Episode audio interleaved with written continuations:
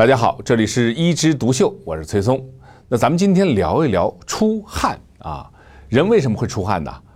因为要散热啊啊，我们是恒温动物啊，所以呢，我们体温要恒定在一定的程度，过高咱得散热，过低那当然产热，不是今天讨论的范畴啊。散热最主要的方式通过我们的皮肤，第一点儿。啊，我们就皮肤的血流增快呀，啊，这样就可以散热了。再高一点的话呢，完全要通过出汗，然后皮肤上有汗液在蒸发，带走我们人体的热量。啊，当然汗也有把我们的皮肤湿润的作用，但主要是为了散热。那人哪里出汗呢？有人说，哎呀，我胸口汗多；有人说我就是大腿出汗啊；有人说我腋下出汗。为什么？因为我们人体的这个大汗腺的分布啊。是全身的各处，但是呢，有些人呢这里多，有些人那里多，所以有人说，哎呀，你看，啊，我就是胸口不出汗啊。有些人说，你看我就是，呃，腿上出汗，都有可能，啊。但是其实大家忘记了一点啊，就是人的出汗不是光看出来那一大滴一大滴的叫出汗，我们人体为了维持自己的体温呢，我们平时有隐性的出汗。也就是说，我们看不出来那么多，但是皮肤呢，每天要通过这个汗散掉多少呢？有五百毫升啊，所以不能说我不出汗，只是呢或多或少，明显和不明显而已。那么我们人体如果不是很热啊，不是为了散热，那为什么也有出汗呢？大家有没有这种感觉啊？我要上场了。今天我要去演讲，今天呢，我要去做件事情，我要进考场，然后我突然间，哎，就觉得自己的手心啊出汗，然后呢，头上也开始冒汗，紧张了会不会出汗？那当然会出汗。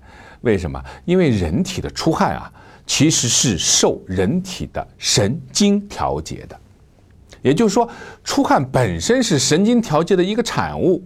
什么神经？来记一下，叫交感神经。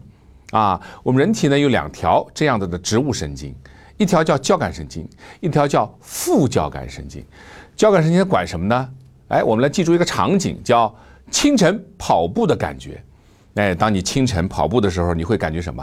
感觉哎比较有动力啊，然后呢比较兴奋，然后呢微微出汗，然后心跳加快，比较心快，然后呢嘴巴开始微微的发干，啊，这就是什么？交感兴奋。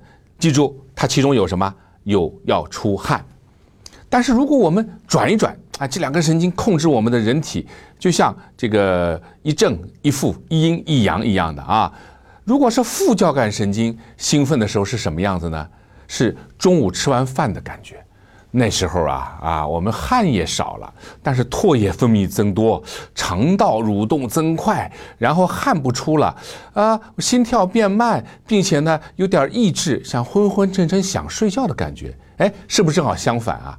所以啊，这两根神经一调节，副交感神经就是唾液多，它兴奋的时候；交感神经兴奋呢，就是汗液多。所以这两个正好是相反。啊，汗液多的时候呢，唾液少；唾液多的时候，汗液少。咱们古人呐，有一个利用我们人体这两根神经，做了一个古老的测谎仪。怎么弄啊？就是呢，哎，我来审问的时候，让你嘴巴里含一口米，然后呢，两只手在攥着各一把米，然后问你问题，点头摇头。好，等问题问完了以后，把嘴巴里米吐出来，啊，把两只手里的米放下来看一下。干的还是湿的，大家知道了。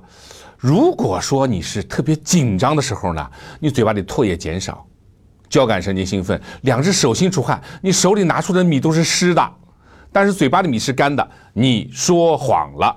如果反过来说，哎，没有啊，嘴巴里蛮湿的吗？啊，手里的米是干的呢，可能你就是没有说谎。其实我们现代的测谎仪的原理差不多啊，现在测谎仪给你身上贴很多电极，啊。你一旦要说谎，心跳加快了，然后皮肤出汗了，说谎。出汗是交感神经紧张的产物，所以人紧张的时候呢，就会容易出汗。当然，我们出汗呢，还是要想想它是不是一个疾病的信号呢？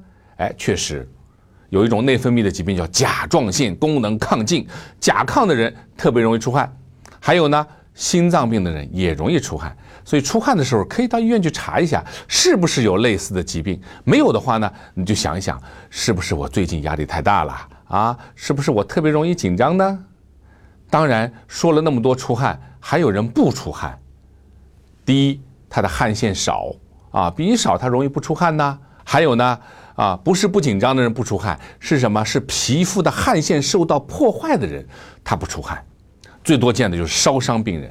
他烧伤大面积烧伤以后，就算是以后啊能够成活，能够植皮成功，但是呢，由于他的汗腺被破坏了，所以他很有可能不会出汗。那夏天就特别难熬，没有空调的时候呢，他必须这个房间里通过冰块啊把这个外界的温度降下来，要不然他的体温散不出去啊，那就是完全是一种高热的状态了。